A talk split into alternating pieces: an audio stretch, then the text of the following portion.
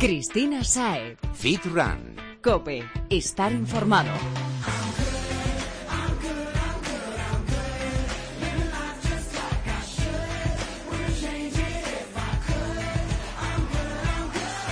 Bienvenido Fitrunner, es miércoles y vuelve tu programa de fitness, running y nutrición deportiva, siempre con los mejores expertos, porque queremos que tengas la mejor información, para que así le saques el máximo partido a tu entrenamiento. Para eso estamos aquí. Muy buenas Fitrunners y buenas tardes, Chris. Y aquí el primero en aparecer. Muy buenas tardes, Carlos Quevedo.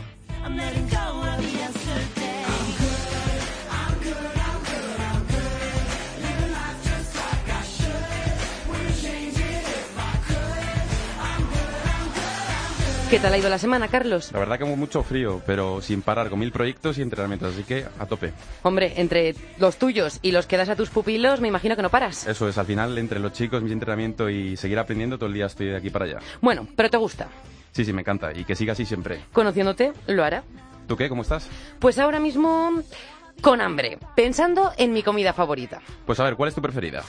El desayuno. Estaba claro.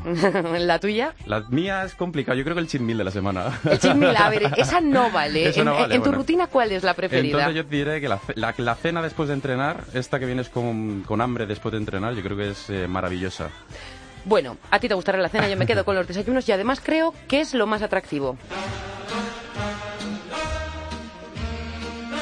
Lo más atractivo y la comida más importante del día, que además puede ser deliciosa, ¿cierto? Por supuesto. Pues atento al dato, porque el 90% de los españoles no hace un desayuno completo. ¿El 90 solo? Qué pasada. Muy mal. El bueno, desayuno- solo. Ya Creo que, creo que te has equivocado de adverbio, ¿eh? Muy bien, el desayuno que es necesario para empezar el día con energía y con ritmo de vida, así que Fitrunner es imprescindible que desayunes. Totalmente de acuerdo, pero como verás por la alta cifra, altísima, no hace falta ir muy lejos para encontrarnos con personas que no desayunan de forma adecuada, sobre todo la gente de a pie, pero también fitrunners. Pues eso no puede ser. En absoluto, el problema que a la mayoría mm, le falta el tiempo, o eso es lo que argumentan.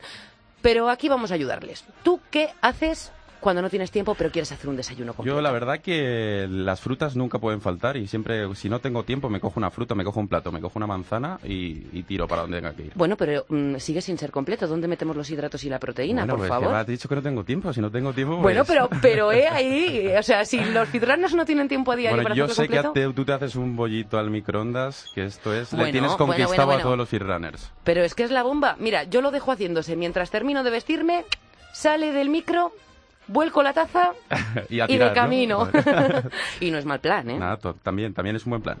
Pues con estas ya tienes un par de ideas. Bueno, una, porque la de Carlos la hemos dejado un poquito a medio gas, ¿eh?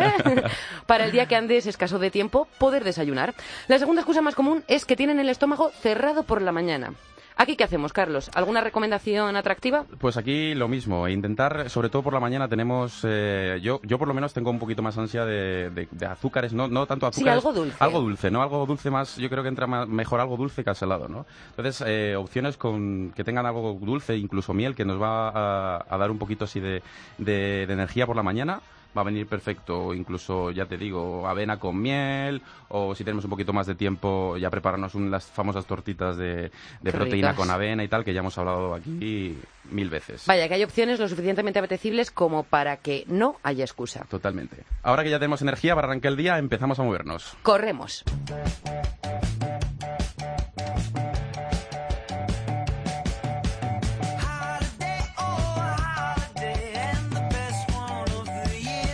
Corriendo no, volando llega el primer invitado de este programa. A ver si le pillamos. Difícil, hasta las máquinas lo tienen complicado con él. Es velocista de 400 metros lisos y además de correr como las liebres, se atreve con retos muy chulos. Mejor que no lo cuente él, ¿te parece? Mejor que nadie, vamos a dar la bienvenida a Guillermo Rojo. Muy buenas. Buenas tardes, Guillermo. Hola, muy buenas tardes, Fitrunners, y muchas gracias por contar conmigo un poco para contaros mi experiencia como atleta y, y todos mis retos. Gracias a ti por estar aquí. Así que cuéntanos, podemos leer en tu perfil de Twitter El hombre contra la máquina. A ver, ¿esto qué significa? Porque Carlos también nos ha dejado caer algo. Sí. El hombre contra la máquina, digamos que es un paradigma que ha existido siempre, ¿no? Y, y bueno, pues eh, lo que intentamos es demostrar que el ser humano, aunque cada vez las máquinas sean más perfectas y más perfeccionadas, eh, bueno, pues el ser humano todavía puede hacer frente a esas máquinas, eh, al menos durante un periodo corto de tiempo. Y yo creo que, bueno, pues esto lo que hace es que podamos tener más autoconfianza todavía en el ser humano y podamos seguir desarrollándonos eh, a tope, ¿no? tú lo haces, ¿no? Sí, sí. La verdad que sí, y es lo que, bueno, intento además ponerme al límite con las máquinas más potentes del mundo, eh, en este caso, eh, y bueno, pues la verdad que yo, mi filosofía de vida es un poco esa, ¿no? Desafiarme día a día y, bueno, cada vez eh, ponerme al límite para ser mejor atleta y mejor persona. Bueno, Chris, me ha contado, me ha contado Guille que incluso intenta correr contra Ferraris y Lamborghinis, ¿eh? A ver, explícanos, ¿qué, qué es eso? Bueno, la verdad que es una más de todas las locuras que, que, bueno, que pueden, puede parecer una locura, ¿no? Y, al principio, pues, pues sí que es verdad que, cualquier persona lo puede pensar así, pero realmente eh, no es tan difícil, o sea, es factible. Eh, y bueno, pues eh, tras diversas pruebas con evidentemente vehículos más de, menor potencia, pues bueno, el test final fue con un Ferrari 458 Speciale que hicimos bueno, en un aeródromo privado y la verdad que fue absolutamente satisfactorio porque bueno, evidentemente no voy a correr un kilómetro contra ese coche, ¿no? Pero estamos ahí y, y, yo creo que bueno, la, la apuesta eran 20 metros contra el Ferrari y bueno. Yo, yo, la, yo, la, pregunta que tengo que hacerte es, con un Ferrari, eh, un Ferrari al lado, ¿no te dieron ganas de, en lugar de correr, coger el Ferrari y, y mandar a, a, a la... al conductor fuera y meterte fuera, eh, yo, no, yo no corro, me cojo el Ferrari y me voy. Toda la razón y además eh, es un subidón de adrenalina porque, bueno, eh, aparte que me gustan los coches también, no solamente el mundo del deporte, el mundo del automovilismo también me fascina mucho y bueno, para mí siempre ha sido, y, y es un placer ponerme al lado de ese coche. Para mí es más que un coche, es, es prácticamente una nave, porque con tantos caballos y tanto ruido, que además es un ruido absolutamente espectacular, pues eh, vamos, eh, es un placer para mí. Intimida, ¿no? Intimida un poquito. Intimida mucho y, y bueno, pero también te hace seguir adelante, es decir, es un estímulo todavía más, más potente aún para poder eh, retarte y, y poder superar tus límites. ¿Y cuál es la máxima velocidad a la que has llegado a ponerte? La máxima velocidad que, no el Ferrari. que un atleta, que un atleta digamos puede alcanzar en mi caso pues han sido 40 kilómetros por hora en velocidad, velocidad máxima eh, pero bueno eh, se me salen las piernas de imaginarlo. tenemos invitados aquí que están poniendo caras diciendo madre mía la locura que hace este chico. 40 kilómetros por hora para, para quien no lo sepa es, es una barbaridad corriendo. pero hay que seguir trabajando para, para que en vez de 40 sean un poquito más. Oh, ahí quería yo llegar porque esto no vendrá de la noche a la mañana. Imagino que requiere de una gran preparación previa. eh, bueno esto se al final los retos que, hago son, digamos, un premio a, muchos años de entrenamiento ¿no? y, disciplina en los que hemos sacrificado muchas cosas para poder llegar hasta aquí. Y bueno, pues evidentemente, bueno, yo empecé mis inicios en el atletismo hace, hace mucho tiempo, quizá con 15 años, hace, tengo 24, pues hace, hace unos años ya.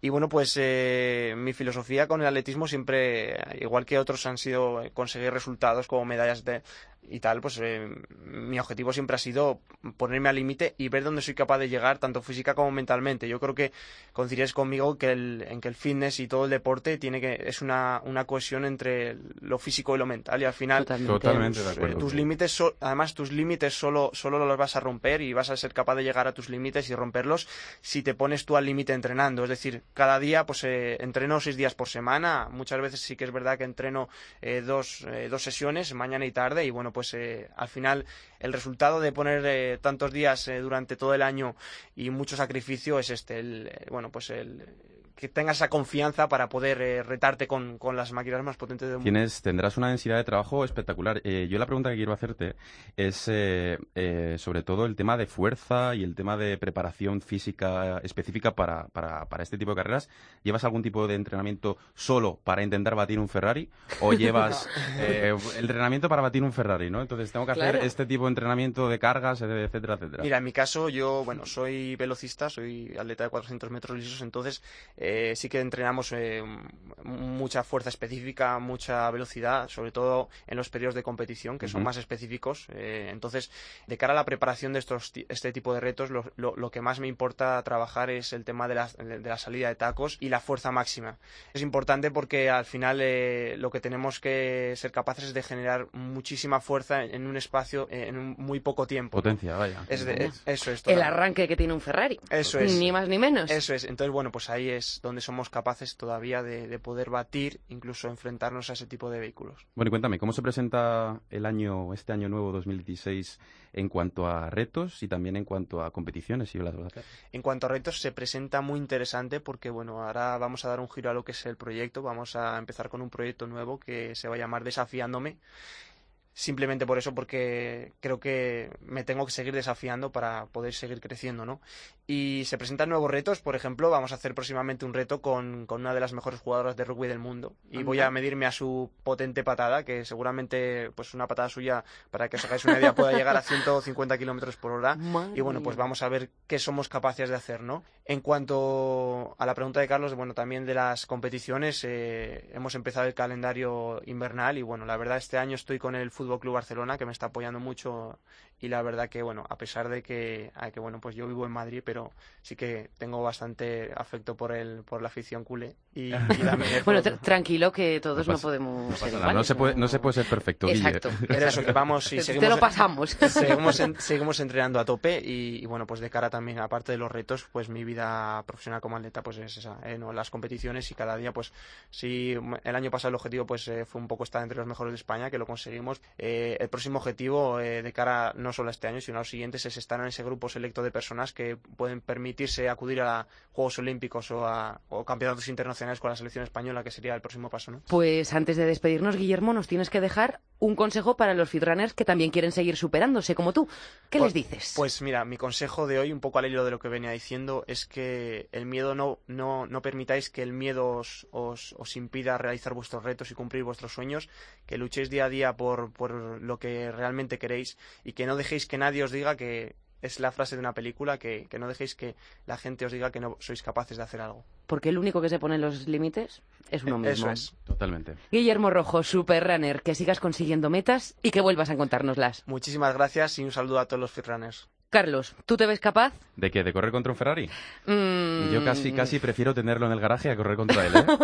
Yo creo que, que, soy también de las tuyas porque, mira, lo veo complicadísimo, como he dicho. ¿Y tú, Fitrunner, te atreves? Cuéntanoslo eh, en facebook.com barra firrancope, también en Twitter somos arroba firran barra baja cope o en Instagram arroba firran barra baja es. Te lo has aprendido, pero bien. ¿Lo dabas? En absoluto.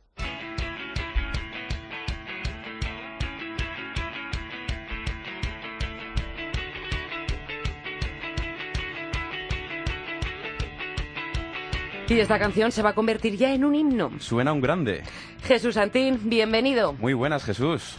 Buenas tardes, Cristina. Buenas tardes, Carlos. La semana pasada nos quedó claro que el proceso va a ser largo, pero que no tiene por qué ser doloroso conseguir nuestro objetivo. Vaya, que vamos a empezar a exprimirte. Efectivamente, así que vamos allá. Hoy vienes a hablarnos del día de descanso. ¿Cómo lo planteamos? ¿Hacemos las mismas ingestas que el resto de días de la semana o las reducimos? Bueno, pues lo primero un poquito plantearnos eh, en función de nuestra actividad si somos corredores, si somos deportistas de musculación y en función de eso podemos estructurarlo de muchas maneras a nivel a nivel nutricional.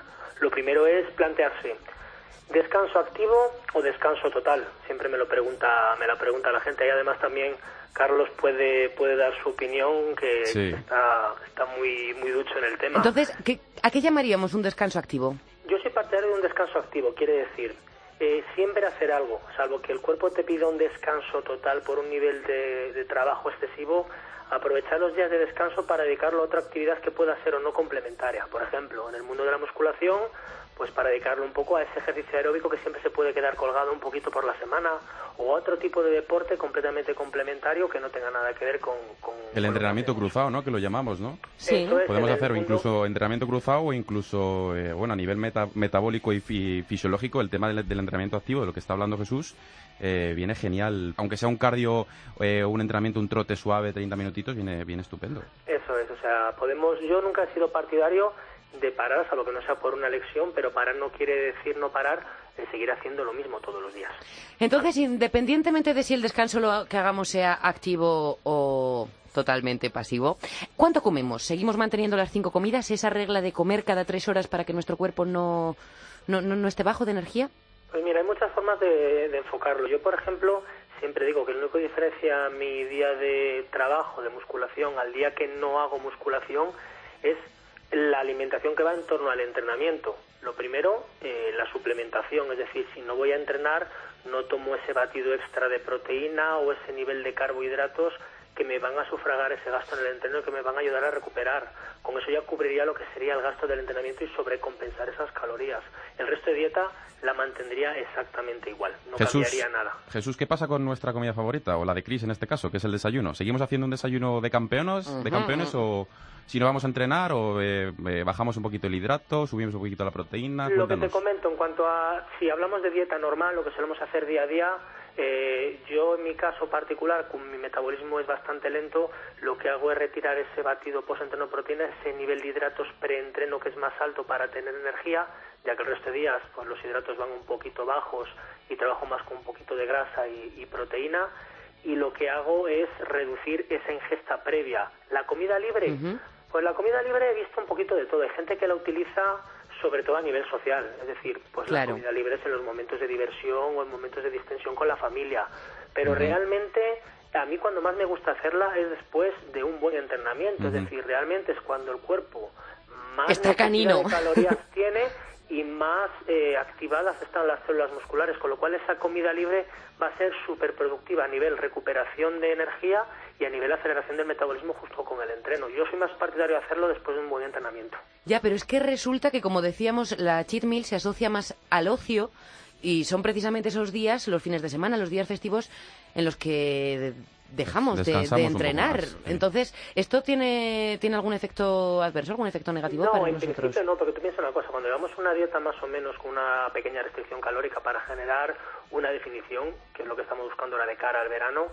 esa comida puntual va a acelerar nuestro metabolismo y va a regular al alza hormonas que normalmente con una dieta un poquito más restrictiva se regulan a la baja, como puede ser la leptina, responsable de lo que sería el apetito, y una serie de hormonas que van a favorecer ese aumento del metabolismo por el mero hecho de hacer la comida libre. Con lo cual, una comida libre fuera de un día de entrenamiento también es una buena estrategia. Y Jesús, es, válida.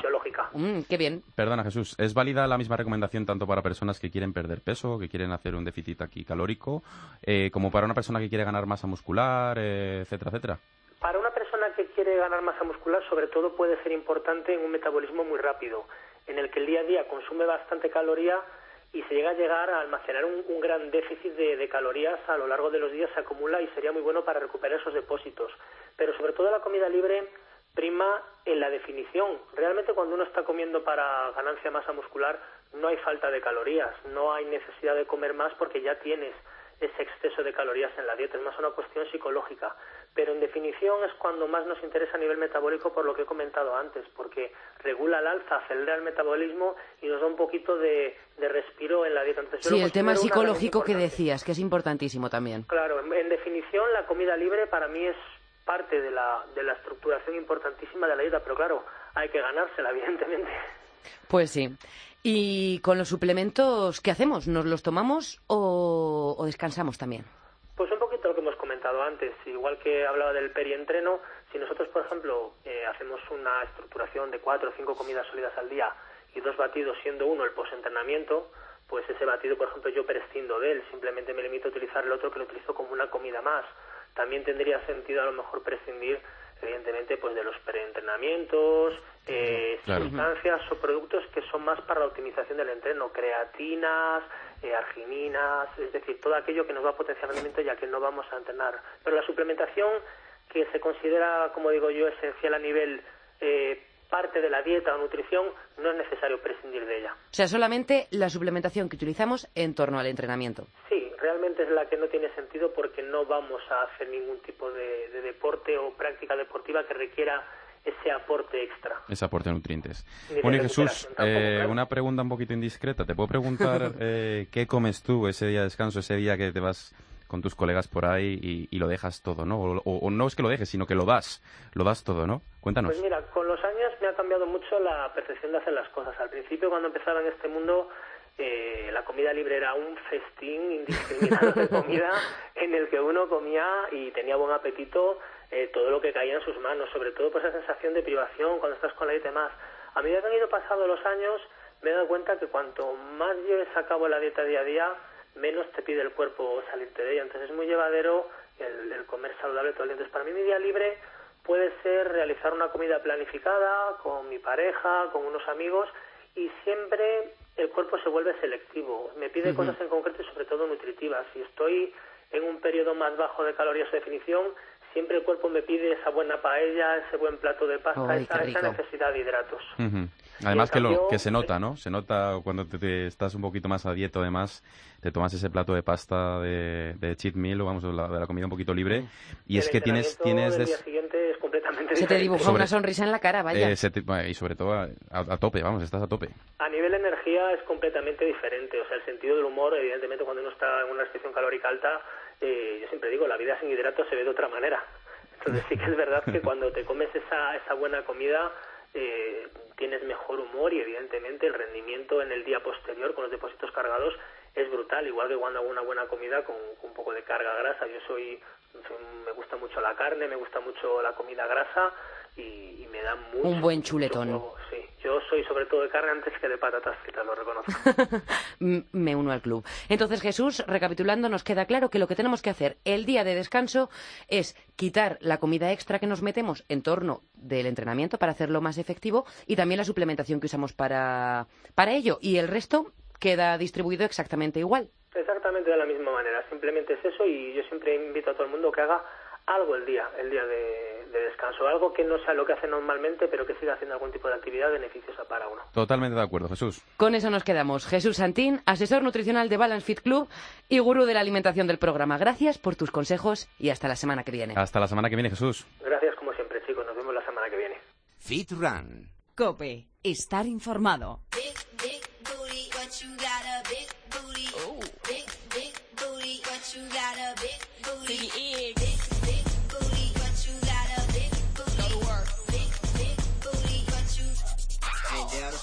Nos contaba la semana pasada Jesús que los clientes que pasaban por Balance se habían multiplicado considerablemente tras las vacaciones. Y lo mismo ha sucedido en los gimnasios. Es época de altas y, aun- y aunque a medida que va pasando el tiempo se va calmando la cosa, se nota que muchos se han propuesto llevar una vida sana para 2016. Y nosotros vamos a intentar que sean este año los que menos los que lo dejan, ¿eh? Que se queden. Seguro que lo haces porque vas a disfrutar, te vas a sentir fenomenal y te vas a ver estupendo. La parte negativa que conlleva el hecho de que los socios se multiplican de tal forma no es que todos queramos llevar una vida sana, que eso es perfectísimo, está fenomenal, sino que todo está lleno. Vas a la máquina de extensiones y ocupada. Vas a la polea alta también. A las de pecho, más de lo mismo. La verdad que cuando vas al gimnasio y te encuentras con esto es un coñazo, Chris. Menos mal que tenemos alternativas.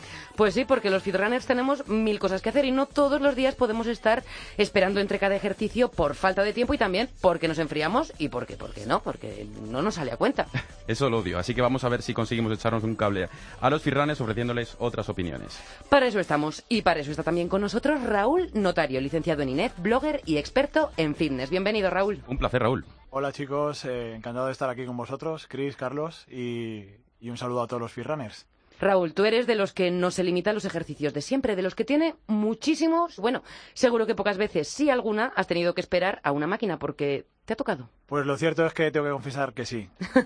Todos en la vida cuando, cuando empezamos alguna actividad pecamos de inexpertos y sí, me ha tocado esperar, como a todos. Y por eso te has inventado unos ejercicios extra para no tener que hacerlo. Bueno, la verdad que a medida que vas estudiando y aprendiendo, eh, conoces nuevos sistemas de entrenamiento, métodos, tu imaginación se dispara y más cuando te gusta tanto como, como a mí. Me encanta intentar descubrir nuevos movimientos, nuevos gestos, aunque si te digo la verdad tampoco he inventado nada, ¿eh? Bueno, pero es que hay infinitas opciones. Eso es. Lo que estábamos hablando antes yo lo suelo llamar entrenamiento trimestral, sistema trimestral. ¿Qué quiere decir? Llegan las navidades Buah. y todo el mundo se apunta al gimnasio. Semana Santa, otra época Otra en la que gimnasio. hay que apuntarse. Antes Septiembre. del verano y después del verano. Y después de verano. Tenemos ahí cuatro periodos clave. Todos los que hemos trabajado alguna vez en una sala de fitness lo sabemos. Vamos, que a final de febrero o principio de marzo no hay ni Dios en el gimnasio. Nada. Pues así es, normalmente. Aunque sí que es cierto que tenemos que decir que cada vez la gente se está sumando más a una vida sana y deportiva y gracias a ello las salas de fitness ahora tienen mucho auge. Así metiéndonos un poquito ya en el tema del ejercicio, estas alternativas a las máquinas van a conseguir en nuestro cuerpo los mismos resultados que si usamos lo que decíamos, mm, yo qué sé, la multipower. Yo diría que incluso más. De hecho, ahora que nombras la multipower, yo usaría la multipower para todo menos para lo que fue inventada. Para las sentadillas, Totalmente, no. totalmente acuerdo Sentadillas, no. Si quieres hacer sentadillas con la multipower y, y lo- tu objetivo es hacer una sentadilla, pues te estás engañando realmente. Hay alternativas mucho más seguras, efectivas y con una transferencia funcional mucho más, más positiva para nosotros y para el día a día, que es lo que... en Me- definitiva, Metiéndonos un poquito en ejercicio, Raúl, eh, ¿qué recomiendas o qué nos recomiendas como sustituto de una, por ejemplo, una polea alta, si queremos trabajar eh, espalda, ¿no? Que queremos hacer un jalón eh, y está ocupado. Bueno, eso está claro y la respuesta seguro que la sabéis. Las míticas dominadas, pero también hay otras alternativas que a mí me gustan mucho, como por ejemplo el trabajo contralateral usando un hemicuerpo, por ejemplo el brazo derecho, y a la vez flexionando la pierna contraria. Estoy trabajando toda la espalda, la cadena cruzada, Cadena cruzada. y también las piernas. Además, como has dicho antes, ahorramos tiempo a los freerunners. A ver, vamos a intentar ser un poquito gráficos. Muy fácil. Imaginaros que nos colocamos enfrente a la polea, Ajá. una polea de las que se pueden regular en, en altura. Cojo el maneral, mano derecha, ¿de acuerdo?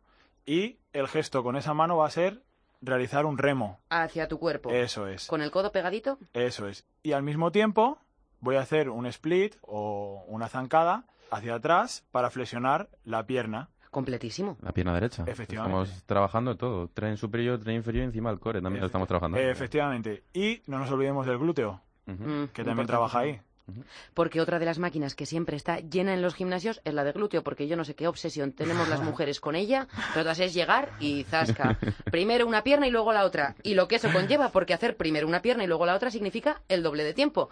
Hay que esperar más. Tienes razón. ¿Algún Su- sustituto para, para esta? Por supuesto, siempre hay muchos. Desde las clásicas elevaciones de pelvis, que son míticas, a elevaciones de pelvis un poquito más complicadillas, como por ejemplo apoyar los pies en un fútbol. Incluso lo podemos alternar, ¿no? Podemos poner una pierna, luego otra y encima jugamos con la estabilidad del glúteo. A pesar de querer ahorrar tiempo, si queremos ahorrar tiempo siempre podemos hacerlo con las dos piernas a la vez, pero yo siempre soy partidario de hacerlo de forma unilateral. ¿Por qué? es. Porque en la vida diaria yo no, bueno, no he visto a nadie por la calle saltando como los canguros. No, la verdad que no, la verdad que no. Entonces, esto de con una pierna sería como el puente, ¿no? El puente de glúteo, pero con una pierna extendida y la otra apoyada en el suelo, ¿o me Sí, estoy equivocando? no, no, podemos eh, comenzar con las dos piernas a la vez y una vez que hemos cogido cierta estabilidad o cierta experiencia con ese ejercicio, podemos hacerlo despegando uno de los talones del fútbol o del suelo. De hecho, si seguís mi blog podéis ver un montón de ejercicios como este. Coincido completamente con Raúl. Además, eh, ya que comentas el tema del glúteo, y que sé que muchas freerunners nos están, nos están escuchando ahora mismo, eh, hay un montón de ejercicios que se van a, tienen muchísima más transferencia, como decía Raúl, y, y vamos a activar muchísimo más el glúteo con ejercicios que no son los propios de, la- de las máquinas y que lo podemos hacer incluso con nuestro propio cuerpo, como ha dicho Raúl. Sin necesidad de peso. Sin necesidad, incluso Totalmente. con resistencias como puede ser gomas, ¿no, Raúl? me encanta, el trabajo con gomas elásticas me encanta, me Para glúteo, activar ahí. pero para todo el cuerpo además. Por ejemplo, ¿qué podemos hacer con las gomas, ya que lo comentas? Porque, fíjate, las gomas es algo que no se suele utilizar mucho. O sea, es lo típico que el día que llegas están las máquinas ocupadas, no hay casi mancuernas, la sala llena. Pues mira, por ejemplo, podremos rodear nuestro tobillo con una de las gomas, anclarlo a la espaldera y llevar la pierna estirada hacia atrás. Es un ejercicio clásico, pero estamos trabajando tanto en la fase excéntrica como en la concéntrica. Además, trabajamos según nuestra condición física, porque cuanto más alejemos la pierna de, de su zona de anclaje, de la goma. Más nos cuesta. Más tensión va a haber. Efectivamente. Entonces, a nadie le va a causar una, un déficit o una deficiencia o una posible lesión. Que me parece una idea buenísima, porque estamos acostumbrados a hacerlo en la, en la polea, ¿no? Eso y, es. y claro, suele estar ocupada en estas fechas. Suele Totalmente. estar. suele Bueno, estar. habitualmente, pero en estas fechas más. Sí, además siempre está la típica persona, voy a decir persona, que se coge una máquina y que parece que no la suelte. Sí. ¿Verdad? Estoy haciendo Sí. super series, triseries. No, no, pero es que haces la serie, se lían con el móvil y eso me mata. ¿Por qué te Sí, quedas sí. sentado en la máquina Claro, dándole está- con el dedo al está- WhatsApp está- cuando yo estoy esperando quedándome Está fría? actualizando Instagram mientras está descansando. En la foto que se ha hecho de postureo en el espejo, ¿no? Y los hashtags que no falten. Totalmente, además, siempre vas y dices, bueno, está ocupando esta máquina, me dirijo un poquito más a la derecha, pero también la está usando. Sí. Y la de atrás también es suya. Claro, claro, claro. El Así gimnasio que, entero. Claro, se Oye, llevan ¿de quién es esta toalla sudorosa? Por favor, que la quiten de aquí. Hay gente que yo creo que va con cuatro toallas al gimnasio. Buah. Bueno, Raúl, ¿y qué podemos hacer si están ocupadas las máquinas, por ejemplo, disquiotibiales? Pues el trabajo... Trabajo de isquio, que El no sea muy complicado, ¿no? Porque ya sabemos que el trabajo de isquio puede ser, puede llegar a ser muy complicado. La verdad que sí. El trabajo que comentábamos antes sobre glúteo es un gran ejercicio para los isquiotibiales, porque cuando imaginémonos que yo apoyo mi espalda en el suelo, ¿de acuerdo? Los talones en, en el fútbol y lo que tenemos que hacer es desplazar el fútbol alejándolo de nuestro glúteo, de nuestro cuerpo y al mismo tiempo elevar La el pelvis. cuerpo, La pelvis, Mm. quedando una diagonal completa, apoyando nuestras escápulas en el suelo. Ese es un trabajo brutal para los isquios. Escápulas son los homoplatos, ¿vale? La, la parte más la parte más alta de, de la, de la espalda. Es que son mucho más completos que la máquina porque Totalmente. implicamos varios músculos. Totalmente. Sí, no solo eso, como ha dicho antes Carlos eh, muy bien, implicamos a- el trabajo de core. Estabilizadores, propiocepción. Exactamente. Es mucho más interesante trabajar así. De hecho, el tema del, del fitness tanta máquina es de unos años atrás, porque una de las cosas por las que el CrossFit está triunfando mucho ahora es porque hemos vuelto Hemos hecho una regresión, ¿verdad? Mm, Estamos otra vez con nuestro propio cuerpo, trabajando con peso libre, bueno, algo que- Y para quien crea que hace falta peso para darle forma al cuerpo se equivoca porque no hay más que ver a los crossfitters, los músculos que tienen y con lo que trabajan. Efectivamente, ahí le has dado. Lo cierto es que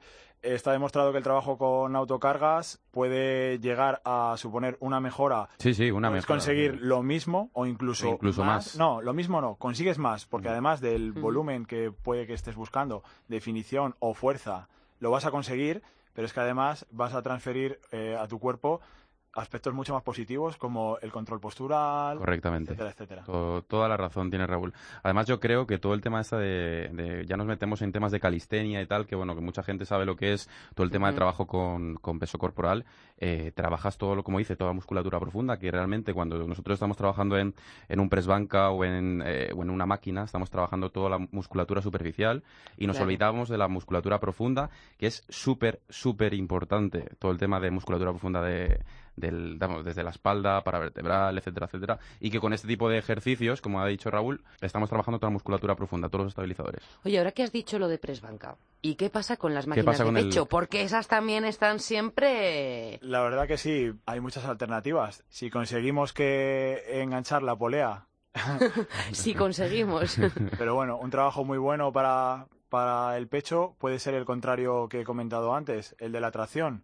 Nos colocamos de espaldas a la polea, cogemos el maneral con una mano y extendemos el brazo como si fuésemos a pegar un a puñetazo. pegar a alguien. Por ejemplo, el que está ocupando todas las máquinas. Eso, eso es. Además, encima tiraríamos con ganas. Sería la de, venga.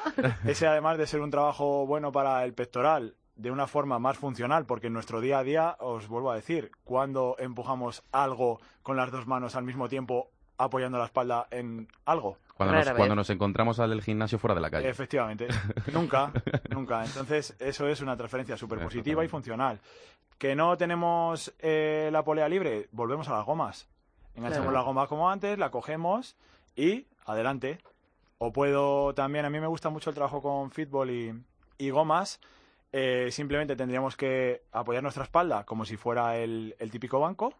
Dejamos la goma que se quede atrapada, entre comillas, por el fútbol y podemos hacer ahí aperturas, el press Ah, banca. mira. Exactamente. Es una, goma. es una muy buena idea. Incluso lo podemos hacer un lado y otro, sin problema. Trabajar el derecho en extensión, el izquierdo en contracción y al revés. Bueno, Raúl, eh, y esos días que son desesperantes, no tenemos ni máquinas ni bancos, eh, no, las mancuernas están desperdigadas por todo el gimnasio.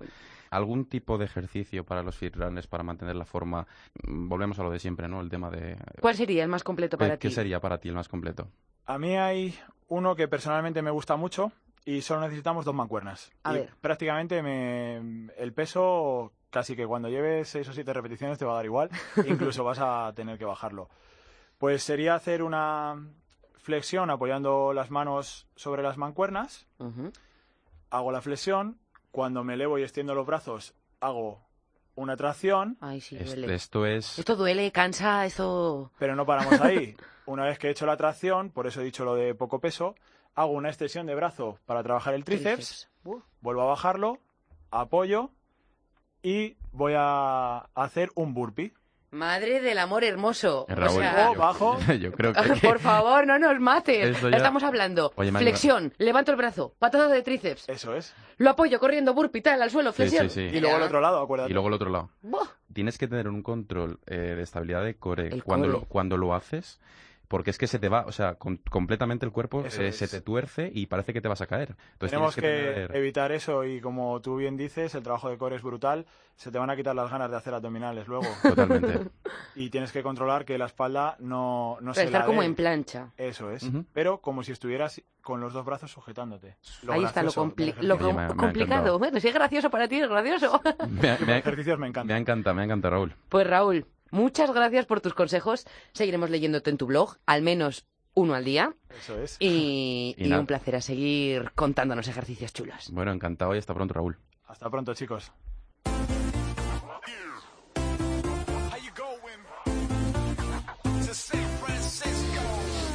I'll take you back to 1969. Va llegando la hora de despedirnos, pero no sin antes conocer el ejercicio de esta semana. Y es que después de las dominadas del último vídeo, implicando más o menos el bíceps, esta semana cambiamos al tren inferior. Y no desvelamos nada más. Atento a la web y a las redes sociales y conoce tú mismo el ejercicio de Paco Ming.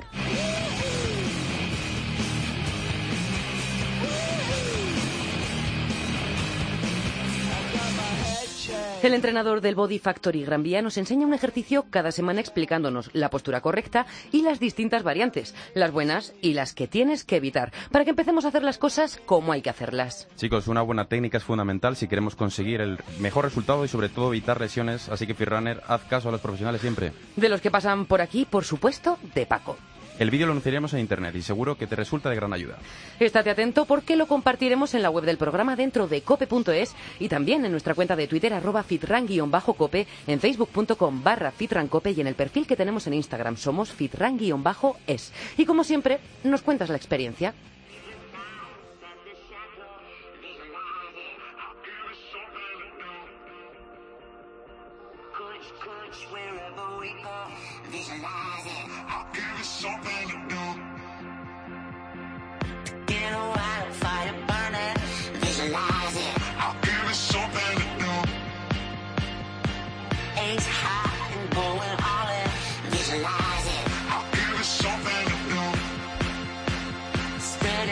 Ahora sí ha llegado el momento de despedirnos, pero eso sí, solo hasta el próximo miércoles. En una semana volvemos a estar aquí con más consejos y con amigos increíbles que nos van a ayudar en nuestro camino fitness. Y con muy buen humor y con la mejor música, que por cierto, si quieres escuchar esta y las demás canciones que suenan en el podcast, sigue nuestra lista de Spotify. Somos fitran-music.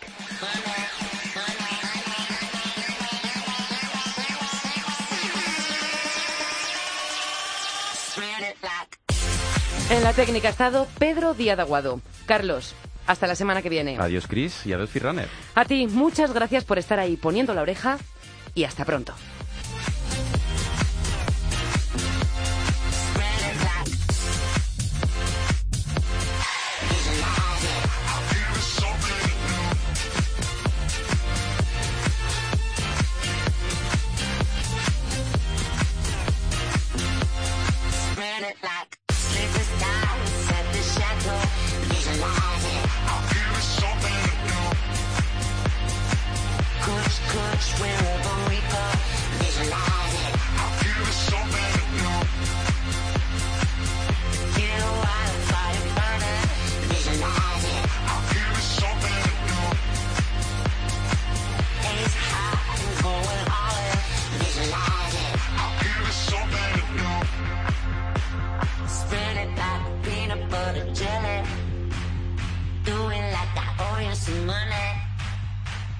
Spread it like a peanut butter jelly.